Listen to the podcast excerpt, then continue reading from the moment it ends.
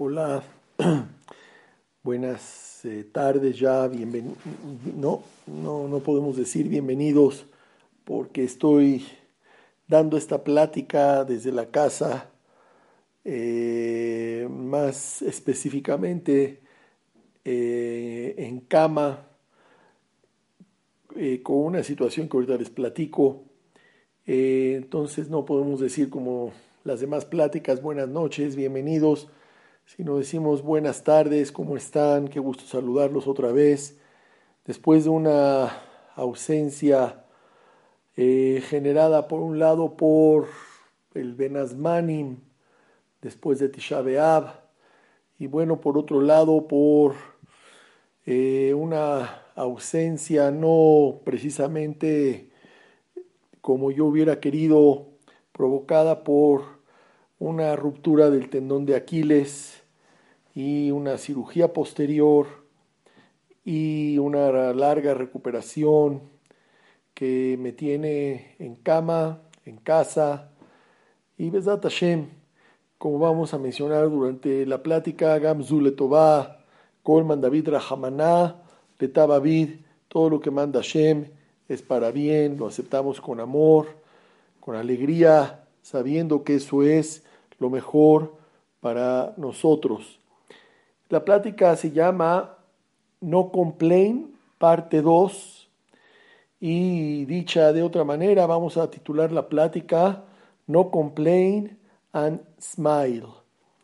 No hay que quejarnos, no hay que quejarnos, no hay queja, y no nada más que no hay queja, sino hay que dar un paso más adelante, hay que sonreír. ¿Quién me inspiró a dar esta plática y quién me inspiró al título de la plática. Pues bien, en los días que precisamente estuve en el hospital, en los días eh, pues de la recuperación, de la cirugía, fue a verme, entre otra tanta gente, con mucha amabilidad y mucho cariño, mi querido amigo el doctor Isaac Levy, quien eh, se acercó con unos chocolates deliciosos, ya sabe él lo, que me gustan los chocolates. y, amablemente con una caja de chocolates en la mano me dijo, escuché su plática de No Complain y aparte también escuché la que dio de la Shoah. Pero hablando de la de No Complain me dijo, eh, y cosa que le agradezco mucho, que le gustó el tema y le gustó la plática, el contenido, pero me dijo, le voy a dar una sugerencia para una siguiente plática. La siguiente plática sobre este tema que se llame No Complain and Smile.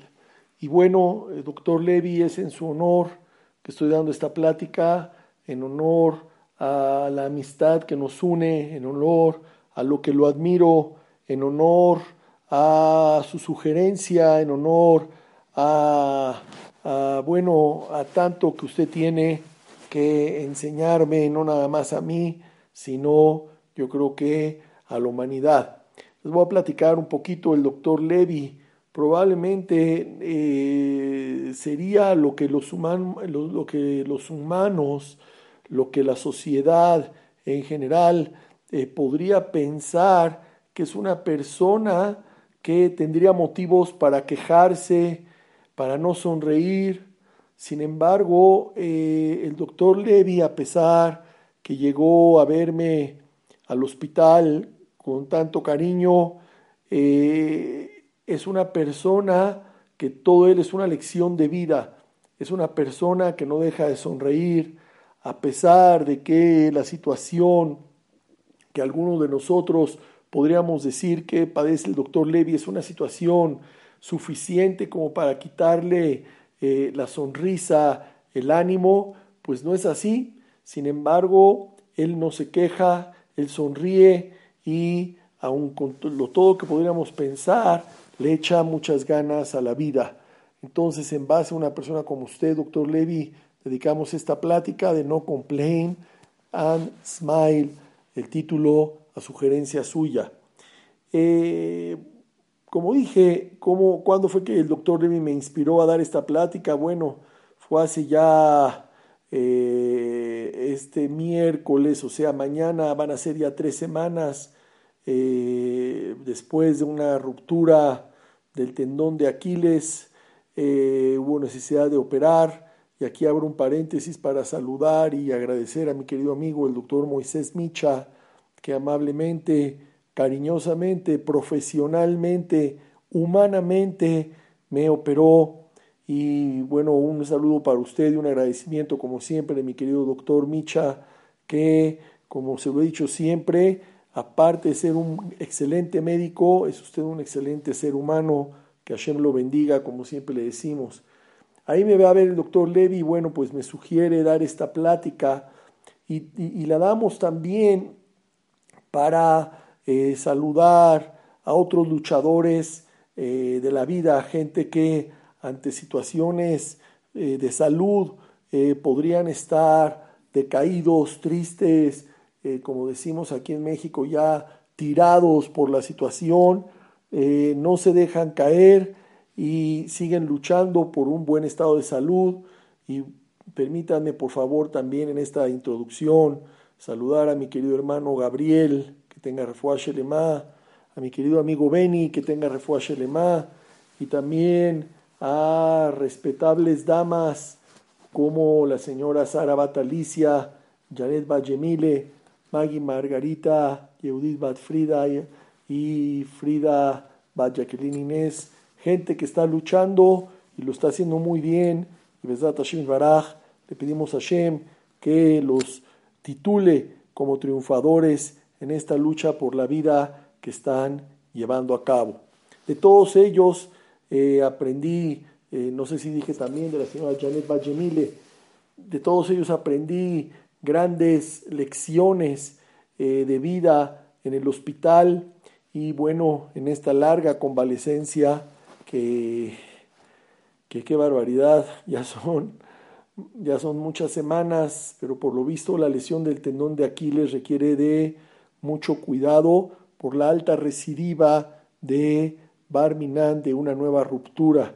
Así es que con la ayuda de Hashem y con el entendimiento de mis jajamim, con el entendimiento de mis amigos, los Gabaim, con el entendimiento de toda la gente buena que está alrededor, que amablemente me han visitado, me han llamado, pues a todos ellos que Hashem los bendiga y también a toda aquella gente que en Cuernavaca, donde me lesioné, tanto y tanto me ayudó eh, trayendo el Minyan a la casa o cargándome hasta el Beta Knesset con toda la pena. A todos ellos que Hashem los bendiga y mil, mil gracias por todas sus atenciones. Bien, después de esta introducción, eh, vamos de lleno a la plática. Cuando hay situaciones en la vida que se presentan que uno no las esperaba. Yo estaba de vacaciones, estaba, me sentía muy bien de mi rodilla, me puse a jugar voleibol con unos jóvenes. Eh, honestamente, la persona, eh, su ímpetu, su alegría no tiene que ver con el número de años. Y yo me sentía joven y me sigo sintiendo joven con la ayuda de Hashem. Eh, bien hará, pero yo dije, un partido de voleibol, ¿por qué no? Venía de hacer ejercicio en la alberca, me sentía muy bien mi rodilla estaba bien, todo el tiempo estaba pensando en cuidar mi rodilla, no saltar, eh, no, en fin, no hacer nada que molestar a mi rodilla, que tiene ya dos cirugías previas. Pero bueno, eh, en el tercer partido ya, ¿qué quiere? Ya después de jugar otros dos partidos previos de voleibol, en el tercer partido una súbita caída, eh, una sensación de golpe tremendamente fuerte, con mucho dolor, en la región del tendón de Aquiles me hizo entender que algo no estaba bien ahí y bueno, el resultado final, la ruptura y la cirugía, como ya les comenté. Ese tipo de situaciones las manda Boreolam. Y obviamente ese tipo de situaciones nosotros entendemos que son para bien, no hay preguntas. Hashem, Boreolam, sabe por qué tenemos que vivir a veces situaciones de dolor o situaciones de incapacidad o situaciones de confinamiento a la cama y estar eh, no una, ni dos, ni tres semanas en cama con el pie en alto, con un yeso, con, eh, bueno, pues todo lo que implica una cirugía. Eh, ese tipo de cosas Hashem sabe por qué nos las manda y las recibimos, como dijimos al principio de la plática, con mucho amor. Sin embargo, lo que de nosotros depende, y hay veces no somos capaces de poder sobrellevar, es el tener una actitud positiva, optimista y de lucha por salir delante. Es el hecho de tener una actitud que de alguna forma eh, nos lleve a decir lo que pasó, Hashem sabe por qué pasó, cuándo pasó, cómo pasó y a quién le pasó. Pero la forma de reaccionar, la forma de eh, afrontar esta situación y la forma de ver con un punto de vista optimista, con un punto de vista eh, de ánimo, con un punto de vista de saber que esto Bezrat Hashem va a terminar pasando, con la forma de ver eh, lo que nos manda Hashem, eso depende de nosotros. Eso depende exclusivamente de nosotros. ¿Por qué? Porque Hashem nos está mandando algo con amor, nos está mandando una situación positiva y la reacción ante ella tiene que ser exclusivamente nuestra, tiene que ser con una cosmovisión judía de Gamzu, Letová, también es para bien, Colman David Rahamaná David, todo lo que manda Shem, para bien lo manda. Y para eso se necesita tener voluntad, hay que tener voluntad de estar bien, hay que tener voluntad de sentirse bien. Que quede claro que estas palabras me las digo a mí mismo. A veces eh, durante esta larga convalecencia, eh, hay situaciones que dice uno, bueno, cuando ya me voy a poder parar, me voy a poder hacer tefilá con me voy a poder estudiar Torah, voy a poder seguir dando con la ayuda de Hashem las clases. Eh, ¿Cuándo? Hay que tener calma y yo esta grabación la estoy haciendo para mí, créanmelo, que también lo necesito y lo necesito mucho. La forma de reaccionar depende de nosotros. Aceptamos lo que Hashem nos manda, pero nosotros tenemos que reaccionar con voluntad suficiente y necesaria para que, para que esta situación la podamos sacar adelante. ¿Se acuerdan? Lo dijimos en la plática pasada. Voluntad es razón. Razón tiene un valor numérico de 346. ¿Y cuál es la fuente, la raíz para poder encontrar en todo esto que nos pasa a Kadosh Barujú, cuál es el mejor para encontrar a Boreolam, Ishtabach, Shemo, precisamente el Retzón, la voluntad que tenemos que tener. Retzón suma 346, Mekor, la fuente, la raíz de la explicación de todo, el, aceptamiento, la aceptación de toda la situación que estamos viviendo es mejor que suma 343 para llegar a Shemó, a encontrar a Boreolam, su nombre sagrado, también suma 346. Lo que pasa nos los manda Boreolam, lo aceptamos con amor, sabemos que es nuestro bien. Cómo reaccionar a esto que Hashem nos mandó depende de nosotros. Así es que vamos a tomar algunos pequeños consejos para tomar, Besat Hashem, eh, la vida, aún en situaciones de este tipo, en un enfoque diferente, en un enfoque positivo, a beber la vida con la alegría de saber que Boreolam nos manda solamente lo bueno. La plática va a estar basada también en parte en un artículo del Rabbi Gal Snertz que se llama, eh, o sea, que está basada también en un libro de él que se llama el, artículo La vida, perdón, la mitad del vaso no está vacía. La mitad del vaso no está vacía porque eh, mucha gente suele decir, ¿qué ves del vaso? ¿El vaso medio lleno o el vaso medio vacío? Entonces vamos a platicar un poquito en base a nuestra literatura y vamos a tratar con la ayuda de Hashem de demostrar que la cosmología judía no es la cosmovisión judía, no es que la mitad del vaso está vacía y la mitad del vaso está llena. o, la pregunta típica, ¿qué ves de acá? ¿El vaso medio lleno, el vaso medio vacío? Por ejemplo, para empezar a entrar en el tema, eh, lo alen o lo alejem. Si, si hubiera nadie de Israel, una persona que nace con un solo brazo, Barminan, nadie de Israel, y eh, le preguntáramos a esa persona, oye, ¿cómo te sientes por nacer, por haber nacido con un solo brazo? ¿Qué nos diría esa persona? nos diría que está sufriendo mucho por esa situación. Sin embargo, si nos preguntamos a nosotros, ¿por qué no sufrimos todos en la misma medida por no tener alas para volar al cielo? Si nosotros ahorita tomamos 100 personas, 1000 personas, hacemos una, una encuesta y les decimos una pregunta, ¿por qué no sufres por el hecho de carecer de alas y poder volar como un ángel? Entonces, eh, la pregunta es, eh, no se entiende. ¿Por qué? O, también decirle a alguien, oye, ¿por qué no sufres por no tener tres brazos?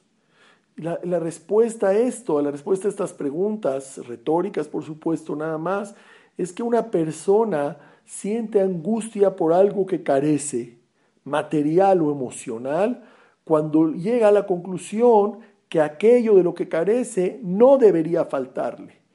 La persona se angustia por algo que le falta y no importa que sea solamente material, puede ser algo también emocional, cuando, cuando la persona piensa que eso no debería de faltarle. Y la pregunta entonces es, ¿qué lo lleva a decidir que es así?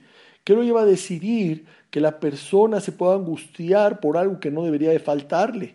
Alguien no se va a angustiar porque no tenga alas para subir al cielo. ¿Por qué? Porque los seres humanos no tenemos alas para volar hasta el cielo. Entonces, ¿qué es lo que lo lleva a decidir que esto es así? Y la respuesta es algo sorprendente. Pero es algo que todos lo sabemos, no crean que vengo a hacer ningún hidush. La respuesta es ver que todos los demás lo tienen.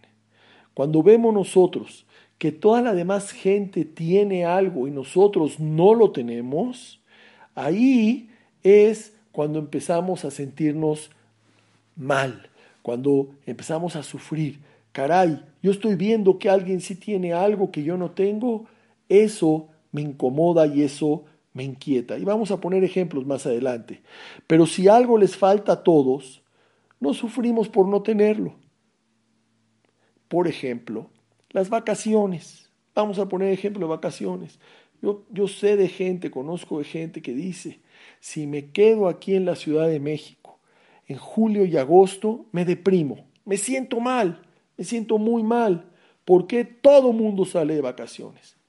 Bueno, ese es un comentario real que alguna ocasión alguien me hizo y la verdad es que no todo mundo sale de vacaciones. Digamos que alguna gente sale de vacaciones y quieren decir, mucha gente sale de vacaciones, está bien.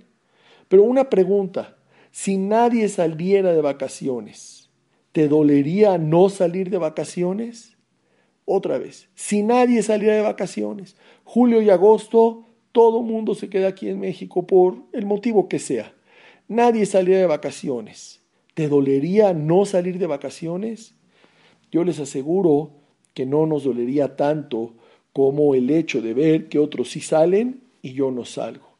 Si todos los seres humanos tuvieran un solo brazo, en el ejemplo que pusimos nadie de Am Israel, que esa persona tuviera un solo brazo y volteara alrededor y toda la gente de ese grupo tampoco tuviera más que un solo brazo, ese hombre no sufriría. Entonces, la pregunta es, ¿qué causa el dolor? ¿La falta del segundo brazo? Y la respuesta es que no.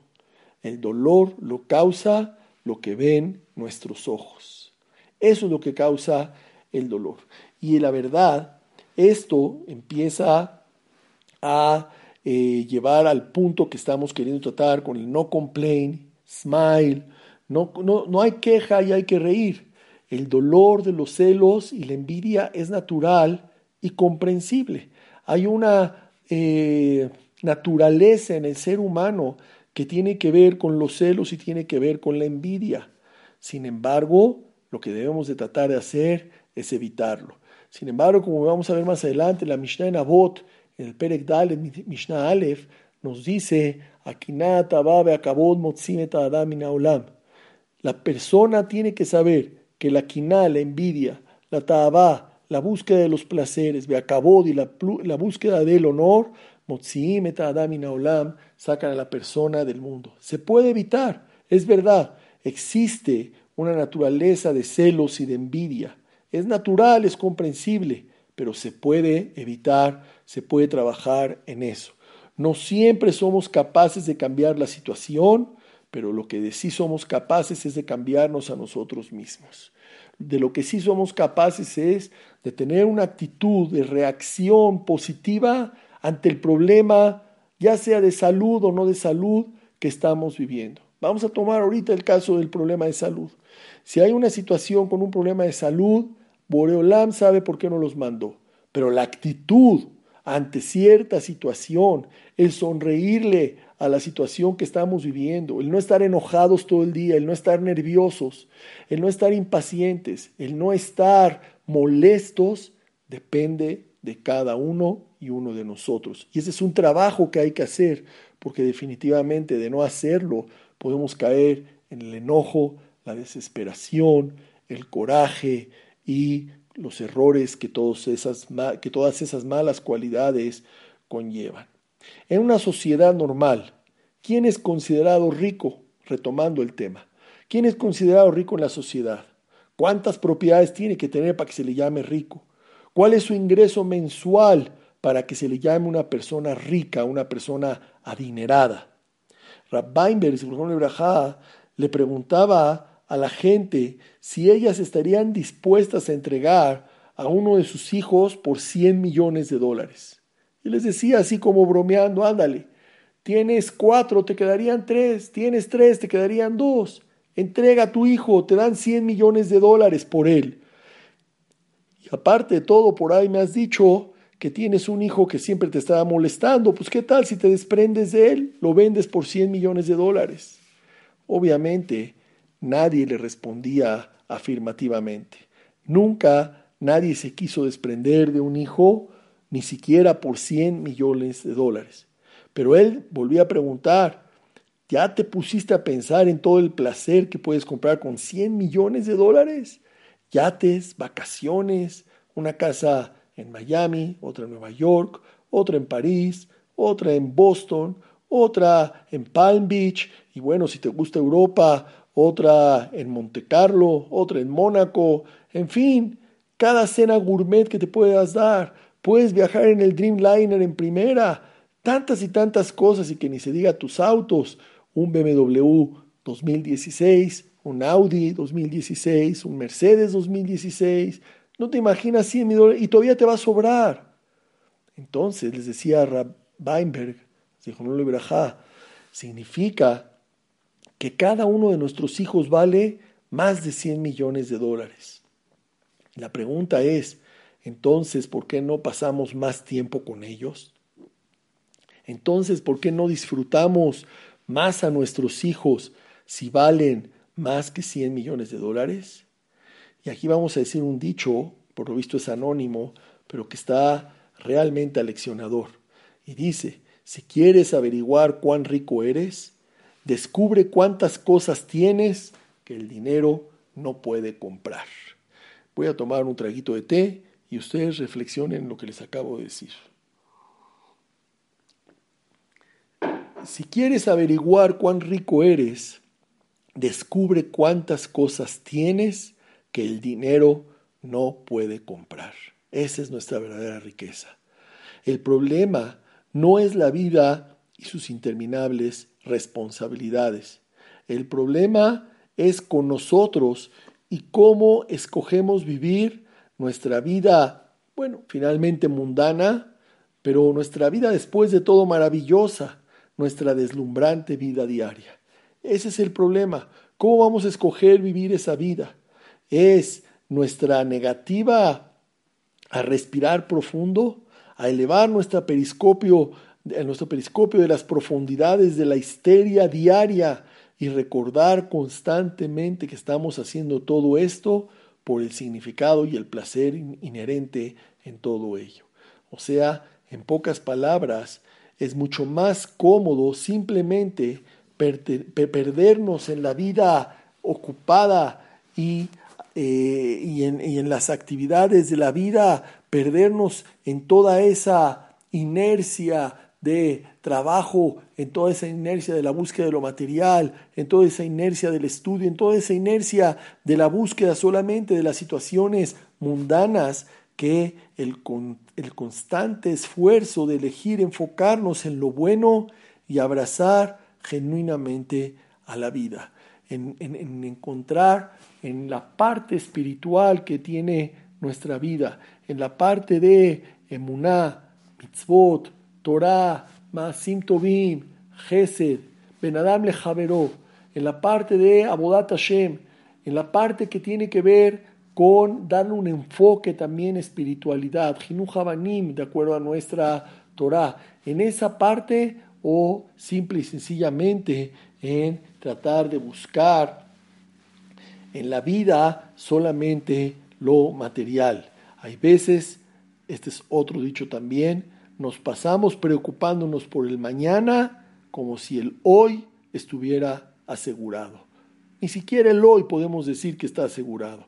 Nos vamos a, a preocupar solamente por el mañana desde el punto de vista material o vamos a tratar de darle también un significado espiritual a la vida, un significado espiritual que nos lleve, entre otras cosas, a aprender a aceptar con amor y alegría lo que Hashem nos manda y por el otro lado a vivir con fuerza, con entusiasmo, con optimismo, una vida que Hashem nos dio en este mundo y que nos permite, Besat Hashem, enfocarnos hacia el Olam Abba. Cada persona, cuando está con una situación de enfermedad o con una situación de lucha por la vida, es un testimonio de esta verdad. Nadie puede soportar una batalla tan intensa a menos que estuviera profundamente consciente del infinito valor de la vida misma. Hay veces que hay gente que pasa batallas difíciles, hay gente que tiene que estar en una silla de rueda, hay gente que no puede ver, hay gente que no puede hablar, hay gente que no puede caminar. Y está atada a una silla o a un carrito que lo lleve o a una persona que lo cuide. Y situaciones que no son realmente nada fáciles. Hay gente que está atada a quimioterapias, a radioterapias, hay gente que está atada a hemodiálisis. Y hay gente que de alguna forma está pasando situaciones en la vida que implican en realidad una lucha por la vida. Y la forma de soportar esa batalla tan intensa no puede ser más que estando consciente del infinito valor de la vida misma, el infinito valor de nuestra familia. No vale nuestros hijos, cada uno de ellos 100 millones de dólares. No hay valor, son valores infinitos e incalculables que Hashem le dio a cada una de las cosas que solamente Boreolán pudo haber creado. Hay que tratar de alguna forma de ser feliz no porque todo esté bien, sino porque aprendimos a apreciar lo bueno de cada cosa. Lo voy a repetir. Hay que tratar de ser feliz no porque todo esté bien. Hay que aprender a ser feliz no porque todo esté bien. Todo está bien, estoy feliz. Díganme dónde pueden encontrar a alguien que todo en su vida, todo, todo alrededor esté bien. Todos tenemos pequeños, medianos o grandes eh, retos, para no llamarles problemas, que afrontar. Todos tenemos situaciones en la vida que tenemos que salir a resolver en el día a día con la ayuda de Hashem. Entonces, ser feliz hay que serlo no porque todo esté bien, sino porque con el tiempo hayamos aprendido a apreciar lo bueno de cada cosa. Imaginémonos a una persona, vamos a decir aquí de México, de clase media que viaja en el tiempo 100 años atrás y se lleva con él, le permitan, le permiten en este pequeño ejemplo llevarse con él su automóvil, su celular, su computadora y bueno, obviamente su ropa, etc.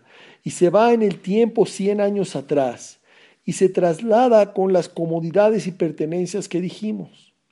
100 años atrás, en el año 2000, en el año 1915, mientras todo se movilizaba lentamente en eh, carretas amarrados, amarradas a caballos, la gran mayoría de la gente, de repente llega una persona a pasar por los caminos de terracería con un automóvil del año 1995, o sea, un automóvil de hace 20 años atrás. Imagínense que va con su automóvil que les gusta, un Tsuru de 1995, esos cuadraditos muy buenos.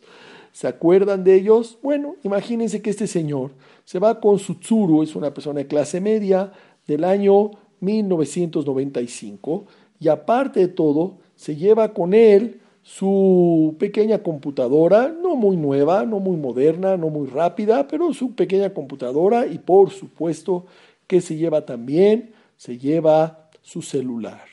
Pero no crean que se va a llevar un iPhone 7 con recarga inalámbrica de Qualcomm, sin botón home, con pantalla super fina.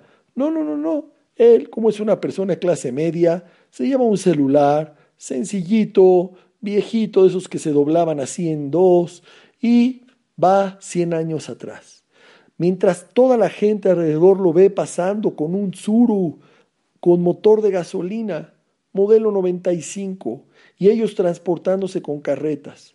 Mientras todos esperaban meses para recibir una carta, él con su computadora se comunica al instante con el mundo entero. Él puede hablar con el mundo entero con su teléfono celular viejito para nuestra época, pero moderno para aquella, para aquel entonces. Y de repente se baja de su automóvil y ve las tiendas, esas tiendas de hace 100 años, ¿se acuerdan en las fotos que hemos visto cómo pues más que tiendas eran puestos donde la gente vendía su fruta y vendía pollos y vendía carne, etcétera, sin la posibilidad de tener refrigeradores ni nada. Y él de repente dice, miren, vengan, acérquense. Y así en su celular eh, les enseña una eh, venta en Walmart de esas que de repente hacen descuentos y les enseña toda la tienda Walmart por dentro o, la que les guste, si les gusta más comercial mexicana, si les gusta Costco, la que a ustedes les guste, no hay ningún problema, no, no crean que Walmart me va a, a mandar después este, una despensa cashier por hacerle propaganda, se me ocurrió decir Walmart.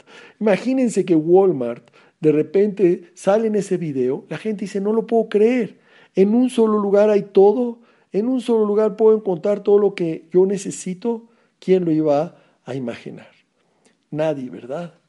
Bien, una persona de nuestra generación de clase media que hubiera vivido en ese entonces con todas las comunidades, comodidades que tiene hoy, hubiera sido considerada la persona más rica y afortunada del mundo. Aunque hubiera gente que tuviera millones de dólares ya en aquel entonces. Si nuestro amigo hipotético estuviera allá, hubiera la gente pensado que era el hombre más rico del mundo, un auto con motor de gasolina, un teléfono para poder hablar a todos lados del mundo, inalámbrico aparte, una computadora que pueda eh, mostrar todo lo que hay de información en su interior. Hasta ahí el ejemplo. Ahora regresemos a nuestra época. ¿Por qué esa persona que viajó 100 años atrás en el tiempo, con su coche viejito, con su computadora sencilla y con su teléfono celular sencillo también, por qué no es considerada así hoy, 2015, si tiene esas mismas comodidades? Si lo regresamos ahora a nuestra época, al año 2015, ¿por qué la persona no se considera así? Y bueno, la respuesta para esto es que una persona rica pierde su título de rico si muchas personas logran tener tanta riqueza como él. Es la pregunta que planteamos. ¿Cuántos millones se tienen que tener para ser rico? ¿Cuántas propiedades? ¿Cuántas inversiones? ¿Cuántas fábricas? ¿Cuántos negocios? ¿Cuántos autos? ¿Cuántas casas? Y la respuesta es que una persona rica pierde su título, si muchas personas logran tener tanta riqueza como él, aun que él no hubiera perdido ni un centavo de su fortuna. Si hay muchos que tienen tanta riqueza como él, automáticamente pierde su título de rico. Entonces, la triste y sorprendente conclusión es que para ser ricos no importa cuánto tengamos, lo principal es que los demás posean menos que nosotros. Es una realidad, es una sorprendente conclusión, pero es cierto. Si, si los demás tienen menos que nosotros, entonces estamos bien. Si los demás tienen más que nosotros, aunque nosotros tengamos mucho, entonces ya no somos tan ricos. Qué error, qué error tan garrafal, ¿no? Qué error tan ajeno a lo que la Torah nos enseña. La Torah nos enseña que la verdadera riqueza no depende de los medios económicos. Ya sabemos la Mishnah que mencionamos antes. Eis de Washir, Sameach Bejelko. Y la Gemara en Maseje Shabbat, Oja, Haf, He, Amutbet, dice que no solamente se refiere a dinero, sino se refiere a todo. Ahí está la opinión de Rabí Akiva que dice, es aquella persona que tiene Ishana Abe Maasea. Es una mujer que tiene buenos hechos, hechos agradables. No solamente está hablando la Mishnah de que la riqueza económica, o sea, el dinero, cuando o las propiedades, o la suma de los dos, cuando estamos contentos con ellos es lo que nos da la riqueza, sino en realidad es mucho más que eso. Pero ¿qué se requiere? Se requiere estar contento con lo que tenemos. Y la pregunta que vamos a plantear es, muchos conocemos de memoria esta Mishnah. Y el problema es, ¿por qué no logramos internalizarla? ¿Por qué no logramos interiorizarla? ¿Por qué eh, a veces eh, estamos impedidos para sentir paz, tranquilidad y satisfacción. Y nos quejamos constantemente y entramos en el complaining, en la queja, y no estamos valorando constantemente todo lo que tenemos y no estamos agradeciendo constantemente lo que tenemos y no estamos volteando a ver lo que hay alrededor de nosotros y no estamos sonriendo por los bienes que Boreolam nos da.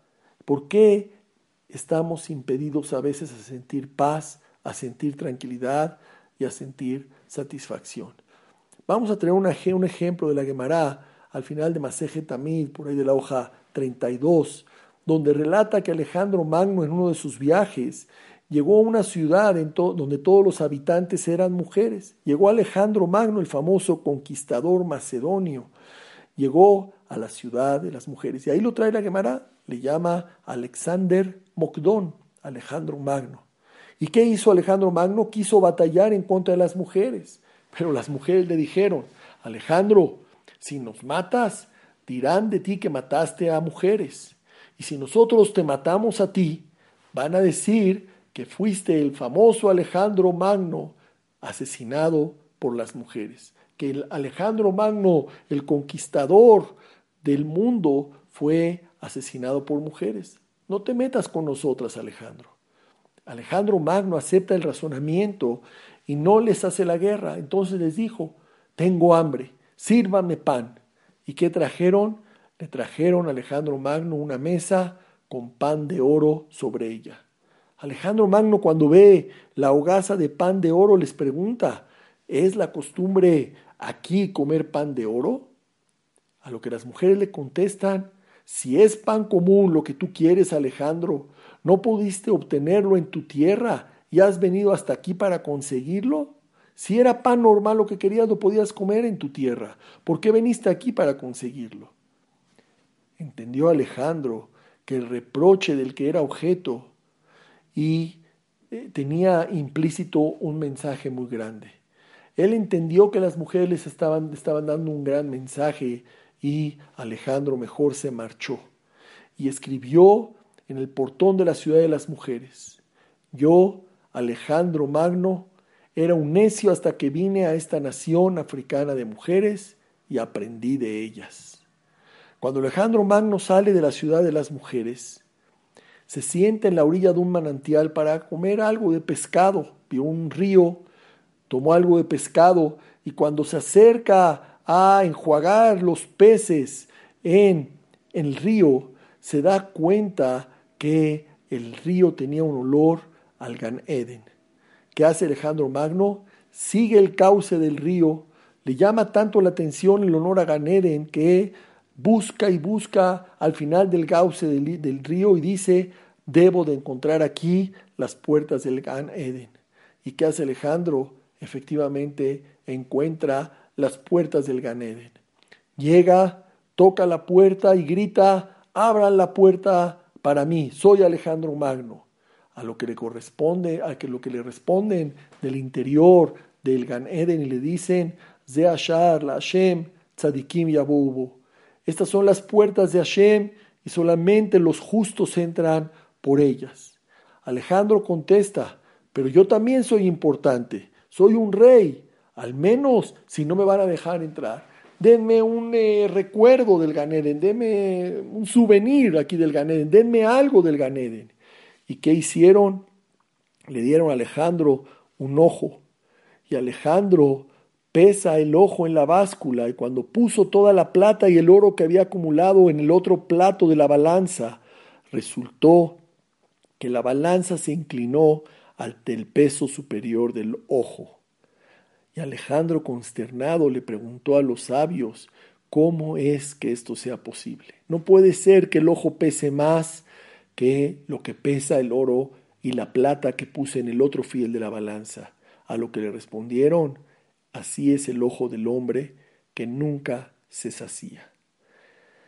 Esta es una lección sorprendente que trae la Gemara para enseñarnos que la persona, si no logra controlar su ojo, sus deseos, su quiná, su taabá, su cabó, su envidia, su búsqueda de lo material, su búsqueda del honor, no se va a saciar. Y si no se va a saciar, no va a ser feliz. Y si no va a ser feliz, va a estar quejándose toda su vida. Y como dijimos en la primera plática de No Complain, la persona cuando se está quejando constantemente, simple y sencillamente, está dejando de reconocer que todo lo que tiene es un favor de Boreolam, que todo lo que tiene es un regalo de Hashem. No estamos tomando las lecciones adecuadas que nuestra Torah nos da. No estamos tomando el musar que la Torah nos dice que la persona no se tiene que quejar. Hay buenas y hay mejores, pero no hay malas que vengan de manos de Hashem. No hay motivos para quejarnos, como mi querido amigo el doctor Levi, que no tiene queja en sus labios, no tiene queja en su corazón. Y eso es lo que las mujeres le dije, es lo que dijeron a Alejandro Magno, tanto las mujeres como en las puertas de Ganeden. Este es el ojo del hombre que no se sacía nunca. Saber que existe gente muy adinerada en el mundo no es el problema. No es el problema saber que a nuestro alrededor hay gente muy adinerada. Ese no es el detonador de la sensación de la amarga carencia. No hay problema. Si yo sé que a mi alrededor hay gente de mucho dinero, eso no me da sensación de carencia amarga. Por ejemplo, Donald Trump acaba de anunciar que va a poner para su campaña política por los republicanos un billón de dólares. ¿Es dinero? Es algo, no es mucho, pero como decimos siempre, quita los nervios. Un, billón de dólares ha de quitar los nervios o ha de dar nervios tener un billón de dólares. Pero bueno, saber que Donald Trump va a poner para su campaña política un billón de dólares, ni nos va ni nos viene. La dificultad, ¿saben cuándo se presenta? Cuando vemos a la gente rica con nuestros propios ojos. Ese es el problema. El problema no es saber que la gente adinerada en el mundo tiene muchas cosas. El problema es ver. Y ese es el problema. No saber, ver. Por eso es mejor vivir en un ambiente modesto y no en compañía de mucha gente rica. Y eso no crean que es algo que yo estoy diciendo. Eso es algo que Shelomo Amelech, Haish Adam, dijo en Mishle, en el Perek 16, en el Pasuk 19, dijo Shelomo Amelech, Tov Shefal Ruach et Aniyim, Mejalek Shalal et Geim. Dijo Shelomo Amelech, es mejor ser de espíritu sumiso con los humildes que dividir un botín con los orgullosos. Y el comentario que tiene que ver con nosotros, porque aquí hay un kriketiv, se escribe aniyim, pero se pronuncia anabim. Y sobre esto comentó el Gaón de Vilna, sobre Mishle, que dijo el pasú que está, dice aniyim, es lo que está, eso es lo que es el kri, lo que está escrito es aniyim, pero el ketiv, la forma en que se debe de leer, es ese anabim, perdón, el kri, la forma en que se lee es Anabim y el Ketib es Aniyim, la forma en que está escrito. Y el Gaón de Vilna explicó sobre esto y estoy teniendo aquí en mis libros la traducción de Mishle de Rabbi Yosef Romano que me parece excelente. Dijo que normalmente el énfasis es la manera en que se lee, pero en este caso la lección principal es la forma en que se escribe. ¿Qué quiere decir? Que la riqueza tiene como finalidad generalmente, de acuerdo al comentario del Gaón de Vilna, concederse los deseos. La persona tiene dinero y se quiere dar sus deseos, un coche, un barco, un yate, un viaje, un, una casa, etc. Dice, esto es porque la riqueza que tiene la finalidad de concederse los deseos. Y para aquel que es orgulloso, el mundo entero no le basta, ya que la persona no se va de este mundo ni siquiera con la mitad de sus deseos realizados. Y concluye, para eso es mejor estar con gente humilde, con gente sencilla y sentirse satisfecho con lo que uno tiene. Es exacto lo que estamos diciendo. Dice que la persona en ese caso, mejor que viva en un ambiente rodeado de gente modesta. ¿Para qué? Para que no eh, sea, se vea afectado por el ambiente de lujos que a veces los ricos exhiben. Lujos que hay veces se pueden comprar y lujos que hay veces se exhiben sin siquiera poderse comprar los mismos ricos. Desafortunadamente, en la actualidad ya no hace falta residir en zonas de ricos para exponerse a los lujos. Hoy en día los medios de comunicación hacen su mejor esfuerzo para llamar nuestra atención y convencernos de que quien no tiene el producto que ellos promocionan es un pobre. Si no tienes este automóvil que promociono, eres pobre. Si no te vas de viaje a estos lugares, eres pobre. ¿Y cuántos problemas hay veces eso no acarrea de Shalom Bait? La mujer o el hombre viene y le dice a su esposa, ve los vecinos si se pueden ir de viaje. Ve los vecinos o los amigos o los familiares si pueden estrenar coche cada año. Ve ellos si pueden eh, tener ropas finas, ropas de marca y nosotros no. ¿Y eso qué pasa? Eso en realidad genera a veces ciertas situaciones que si la persona no está bien preparada, si la persona no tiene bien la shkafá del yadú, del judaísmo, de nuestra Torah Kedoshá, se puede ver afectada por esta situación. Detrás de la recurrente sensación de carencia, muchas veces se oculta la envidia. Así lo trae el Orjot Sadikim en Sharakiná, el Mesilat Yesharim en el Perek entre otros. La envidia es la razón primordial de la dificultad de los seres humanos en torno a alcanzar la tranquilidad interior y la felicidad respecto a lo que poseen. Lo voy a repetir. La envidia es la razón primordial de la dificultad de los seres humanos en torno a alcanzar la tranquilidad interior y la felicidad respecto a lo que cada quien posee. Tienes cosas. Valora cuántas cosas tenemos, gracias a Dios. Baruch Hashem. Tenemos salud. ¿Cuánto valen unos pies para caminar? ¿Cuánto lo estoy ahorita viendo? ¿Cuánto quisiera ya estar recuperado para poder caminar, ir al Midrash, ir a estudiar Torah, ir eh, a tratar de hacer mitzvot, eh, la familia, etcétera? Y uno no puede. Está uno en cama entonces, si valoráramos lo que realmente tenemos, si realmente le diéramos el valor, eh, eh, eh, pero realmente el valor total a cada una de las cosas que tienen, entonces no tendríamos envidia, porque la envidia es la razón primordial de la dificultad de los seres humanos en torno a alcanzar esa tranquilidad interior y la felicidad en relación a lo que poseemos. Una forma de no tener envidia, ¿cuál es? No complain, smile, no te quejes, no nos quejemos, sonriamos con lo que tenemos. Y este escenario, no pensemos que solamente tiene que ver con temas específicamente económicos. Este escenario traspasa los límites de los temas económicos. Hay gente que sufre porque se siente inferior a los demás en lo familiar, en lo social o en cualquier otra área de la vida. Hay gente que sufre, bueno, el otro ya casó a sus hijos y ya tiene nietos y yo no. Calma, valora que tienes hijos. El otro, eh, de alguna forma, socialmente está, es, muy reconocido. Bueno, Baruch Hashem, tú ante Boreolam eres muy reconocido.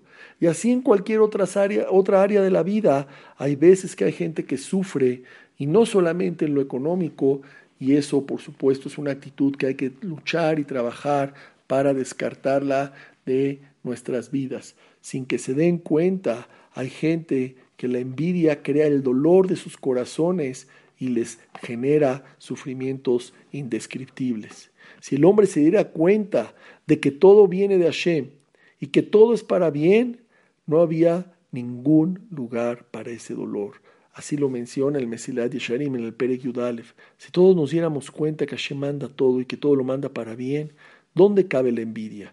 ¿Dónde cabe el sufrimiento? ¿Dónde cabe la shonara? ¿Dónde caben eh, situaciones que demuestran, demostramos que estamos inconformes con lo que estamos pasando? Entonces, en esta verdad, la que hace que, es lo que hace que surja la siguiente pregunta. La verdad es que hay veces hay situaciones en que la persona envidia. ¿Por qué a una persona también que cree en Hashem Baraj, que Él creó el mundo y que le da Ashgaha y que su Torah es Emet y que está llena de conocimientos científicos y de profecías a futuro que se han ido cumpliendo una tras otra. Porque hay veces, ¿por qué hay veces más bien? Como pregunta lo planteamos, ¿por qué hay veces que una persona también que tiene Irachamaim, que tiene Muná, le resulta tan difícil impregnar su corazón con este entendimiento, el entendimiento de que no hay que tener envidia, el entendimiento que hay que estar sameach bejelko, el entendimiento de que Hashem todo lo que maneja lo maneja para bien. Entonces, hay que saber que toda dificultad emocional para el cumplimiento de la Torah, ¿en dónde tiene su raíz? En las malas midot. Tiene su raíz en las malas cualidades de carácter. El Gaón de Vilna escribió, entre otros tantos y tantos libros, estaba viendo hoy en la mañana, uno de ellos que es el Eben Shelemá. Él era el, Gra, el Gaón Rabí Eliau Ben Shelomó. Entonces escribió un libro de Musar para el Tikkun de las Midot que se llama el Eben Shelemá. Eben es Eliau Ben Shelomó, es un notaricón. Eliau Ben Shelomó, el Eben Shelemá. Es un libro donde habla, estuve leyendo un poco de él, donde habla precisamente de cuál es el tema principal, el ticún de las midot. Y es verdad, toda dificultad emocional para el cumplimiento de la Torah, estamos hablando de gente que cuida Torah y mitzvot. Estamos hablando de gente que ya respeta Shabbat, Kasher, Tefilin, Zeniut, Tarata Mishpacha, estudia Torah con regularidad, no tiene dudas de Muná, no tiene dudas de que Boreolá maneja y conduce al mundo bien, para bien, por nuestro bien. No tiene dudas de ese tipo. Y con todo y todo, hay veces, hay situaciones que a la persona lo llevan a tener malas midot, a tener envidia. Y es lo que estamos diciendo acá. Toda dificultad emocional para cumplir la Torah, ¿dónde tiene su raíz? En las malas midot, en las malas cualidades de nuestra personalidad. Inclusive hasta la misma emuná se puede ver afectada por una mala mirada, una mala de carácter. La mala mirada de la envidia, la mala cualidad de la envidia es la razón por la cual cuesta trabajo sentir satisfacción de lo que tenemos. Y no solamente eso, te lleva, entre otras cosas, al enojo. Y eso te lleva también a una falta de aceptación de la realidad que vivimos. Entonces, no es cualquier cosa, no es cualquier cosa cuando estemos quejándonos, cuando estemos pensando esto yo no lo tengo y estoy viendo que él sí lo tiene y yo no lo tengo. No que sé que él lo tiene, si sé a lo mejor no me preocupa, pero cuando vemos, cuando envidiamos, cuando estamos pensando en lo que no tenemos y dejamos de valorar lo que sí tenemos, esa mala mirada de la envidia es la razón por la cual hay veces nos cuesta trabajo sentir satisfacción de lo que tenemos. Y eso nos lleva a otras malas midot como el enojo, y eso a su vez a otras malas midot como transgredir, algunas mitzvot ben Adam la makom, ben Adam le y eso por supuesto nos lleva a una falta de aceptación de la realidad que vivimos. Como dijimos al principio, lo que nos pasa, Hashem sabe por qué nos los manda y todo es para bien. No hay duda, Gam, Zule David, todo lo que manda Shem es para bien. Eso no es la duda. El problema es cómo vamos a reaccionar nosotros ante esa situación. ¿Vamos a aceptar esa realidad que estamos viviendo o no la vamos a aceptar? Y eso es el trabajo que tenemos que hacer con más razón, entre otras tantas cosas, en este Jodesh Elul, Jodesh Arhamim Beaselijot, un mes donde tenemos que trabajar muchísimo también en nuestras midot, un mes donde tenemos que trabajar mucho en Emuná, en Yirat un mes donde tenemos que trabajar muchísimo también en nuestro crecimiento personal, espiritual, para llegar a Rosh Hashanah con la ayuda de Shemit Baraj, con el mayor número de abogados, mitzvot, maasim tovim, gesed, el estudio de Torah, el mayor número de abogados que tenemos que hacer, que tener para Besat Hashem, tener el, zehut de ser firmados todos para el libro de la vida, el libro de la verajá, de la salud, el libro de la Parnasatová, etcétera, etcétera. Eso es algo que hay que trabajar desde ya, desde ahora. ¿Por qué? Porque muchas veces, si tratamos de ser algo que no somos, vamos a terminar siendo nada. Este es otro dicho. Si tratas de ser algo que no eres, vas a terminar siendo nada. No trates de ser algo que no eres, trata de ser tú, trata de ser cada quien, tratemos de ser lo que en realidad nosotros somos y vamos a ser gente grande. Hay veces, regresando a lo que dijimos al principio del vaso medio vacío y vaso medio lleno, el mundo cree y repite que la solución es decir, no, no hay problema, yo veo el vaso medio lleno, el vaso está, no está vacío, yo, si me ponen a mí un vaso, yo, yo soy de los que voy a decir, yo veo el vaso medio lleno.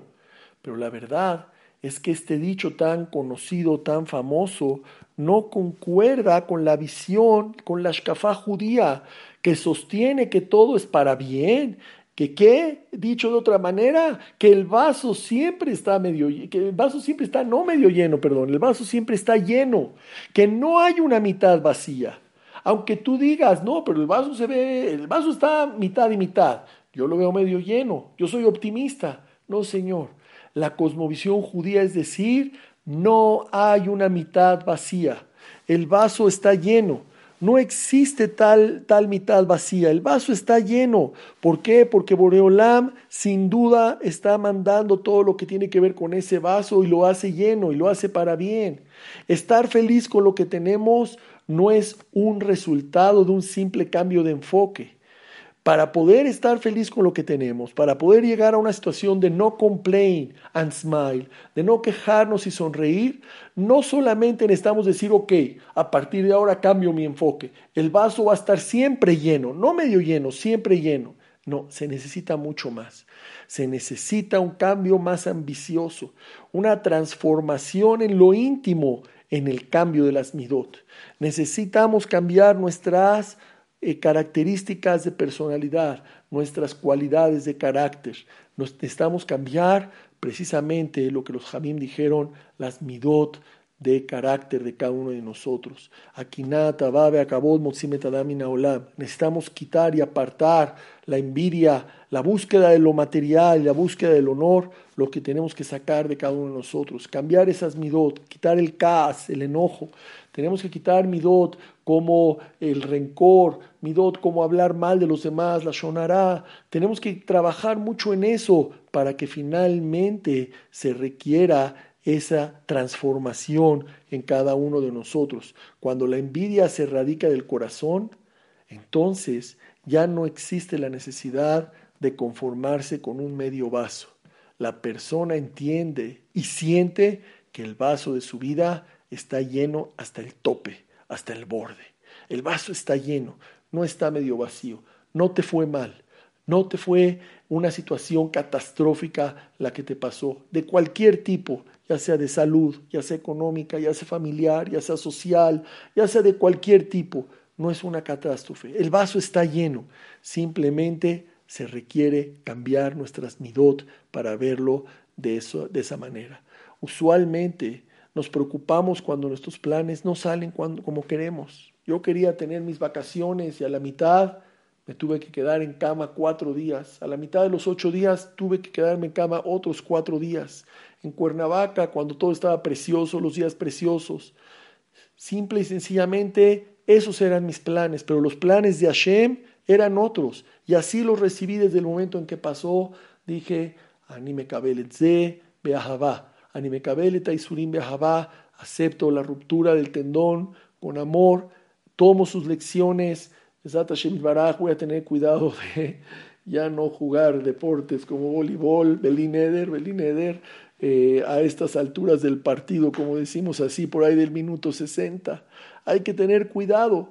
Está bien, Hashem lo mandó. ¿Cómo reaccionar ante esta situación? Depende de cada uno de nosotros. Hay veces nos preocupamos cuando nuestros planes no salen como queremos o cuando nos enfrentamos a un desafío que no nos sentimos capaces de superar. Hay veces nos preocupamos, nos da cierta preocupación eso, porque no era el plan o simplemente el desafío no estoy siendo capaz de superarlo.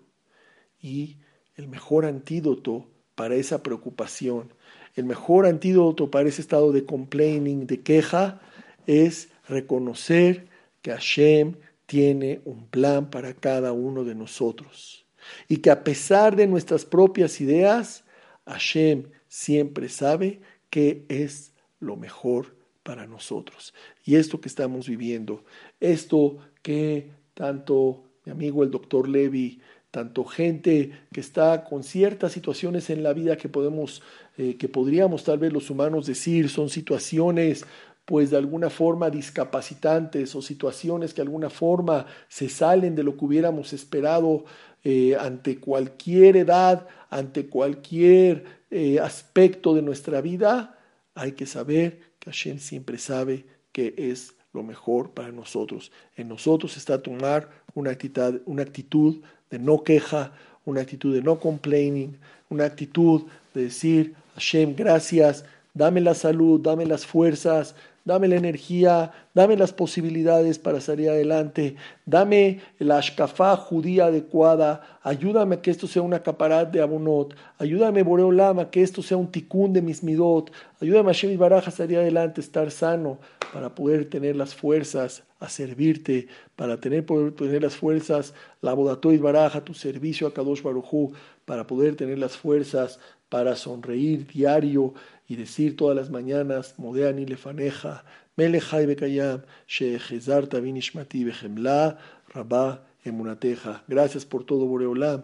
Gracias por darnos la oportunidad de grabar esta clase y que sea Besat Hashem Baraj para refuashelema, para verajá y atzlajá de todo Klal Israel y para Yeshua Bekarov también, Besat Hashem, los Shebuim de Am Israel y para la Teshuvah también de todo Am Israel en este Jodesh Elul, Jodesh Arhamim Beaselijot, que tengamos todos el zehut de tener, Shana Tova un Borejet, Besorot Tovot para toda Misael, Yeshua Ben Hamot, Amén, Kein Yehi Muchas gracias a todos.